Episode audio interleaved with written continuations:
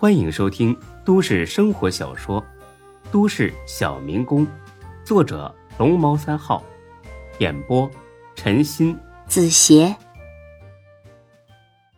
第二百六十六集。赵大爷，怎么是你啊？哈哈哈！我是来感谢你的呀。为了找到你啊，我可是费了不少的功夫，就差点没去电视台发告示了。哎呀，快坐快坐！举手之劳的事儿，您还特意找过来干什么呀？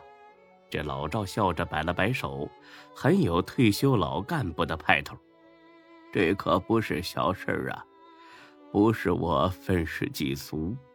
现在这社会环境太功利。把人呢也弄得太现实了。你看看新闻上整天的说老头老太太摔倒，没人敢扶这这事儿。可你不一样啊，不但送我去了医院，还给我垫付医疗费，又照顾了我好几天这么大的恩情，我要是不报答，那我这辈子岂不是白活了吗？哎呦，可别这么说呀！你弄得我都不知道说什么好了。真的就是举手之劳，人没事儿就是最好的，其他的都无所谓。看看，我就知道啊，你是这么想的，所以呀，我更得来了。你不知道啊，我这段时间天天去那彩票站等你，始终没见你来，直到今天。有个去买彩票的，听了这事儿，说鸿盛火锅店老板就是个二十来岁小伙子，开的呢是一辆奔驰。我呀，马上找了过来，果然是你，真是太好了。哎呀，赵大爷，您呐，真的没必要过来。哈哈哈，我反正是来了。你不能轰我走吧？来，这样是我的一点心意，你收着。说着，他递过一个厚厚的、有些褶皱的信封。看来他已经揣在怀里很多天了。看那厚度，至少得两万块。孙志哪能收这个钱呢？立马推了回去。不行，绝对不行！收下吧，你必须收下。我呀有养老金，不缺这点钱。这钱呢也不多，就是我的一点心意。他俩人推来推去的，一个非得给，一个死活都不要。不知道的还以为他俩在吵架呢。果然，刚到店里的才哥听了董倩倩的话之后，闻声上来了，在楼道里就听到他俩吵架的声音。才哥毫不客气的一脚把门踹开了，妈的，欺负到门上来了，赶紧滚，不然我打烂你这把老骨头！骂完之后，才哥愣了，老赵，小刘，比他俩更懵的是孙志，你你俩认识？才哥点点头，我刚来这市的时候租的就是老赵的房子。不会吧，这么巧？就是这么巧啊！哎，你怎么也认识老赵啊？没听你说过呀？前一段时间，不是送了个人上医院吗？我跟你提过。哎呀，真巧啊！看来这是命里缘分。哎，老赵，这是我老板孙志，他可是个大好人呐。哎，什么都别说，中午留下喝酒，我请客。我呀，现在不是当初那穷酸样的啊！哈哈哈哈。他们几个聊了一上午，中午又吃了顿饭。从饭桌上得知，这老赵以前是 J 市的领导，但可惜早年丧子，中年丧妻，之后他便对仕途心灰意冷了，退到了二线，熬到了退休。现在一个人过日子，物质上虽然有保证，但仍旧是孤苦伶仃。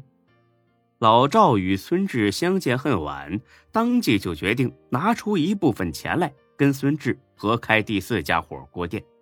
孙志答应了。第一，他相信老赵不会坑自己；第二，他也想加快成功的步伐。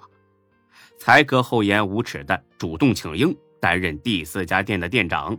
孙志也答应了，毕竟孙志当初只是想敲打一下才哥，而不是把他打残打废。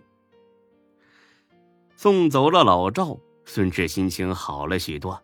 最近不顺心的事情太多了，总算可以稍微高兴一下。他正想回家睡觉，看到了赵天一桌客人等着吃饭，他在收拾上一桌客人吃完之后的烂摊子。很明显，赵天并不习惯干这种活几个盘子差点摔地上，吓得等吃饭的顾客一个劲儿的往后挪。哎，请稍等，马上就好，马上。等收拾完桌子。赵天已经是满头大汗了，顾不上喘口气儿，又有一张桌的客人吃完了，他赶紧过去收拾。看他这副一点不偷懒的样子，孙志突然觉得这小子人品并不坏。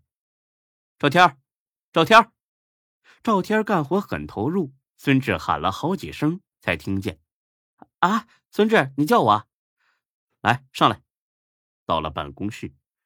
这赵天总算有时间用袖子好好的擦了擦汗。哎，什么事儿啊？你为什么呀要来帮忙？我没对你提出过这种要求啊。我帮你是自愿的，没什么附加条件。你帮了我，我自然要报答，就这么简单。对啊，就这么简单。那你总不能在这里当一辈子服务员吧？不去找你二叔了吗？不去夺回你们老赵家的产业了吗？听到这话，赵天的眼神一下子暗淡了下来。其实，你不用瞒我，我已经知道了。知道什么呀？我二叔已经死了，让唐小燕雇凶杀死的。谁告诉你的？丁坤。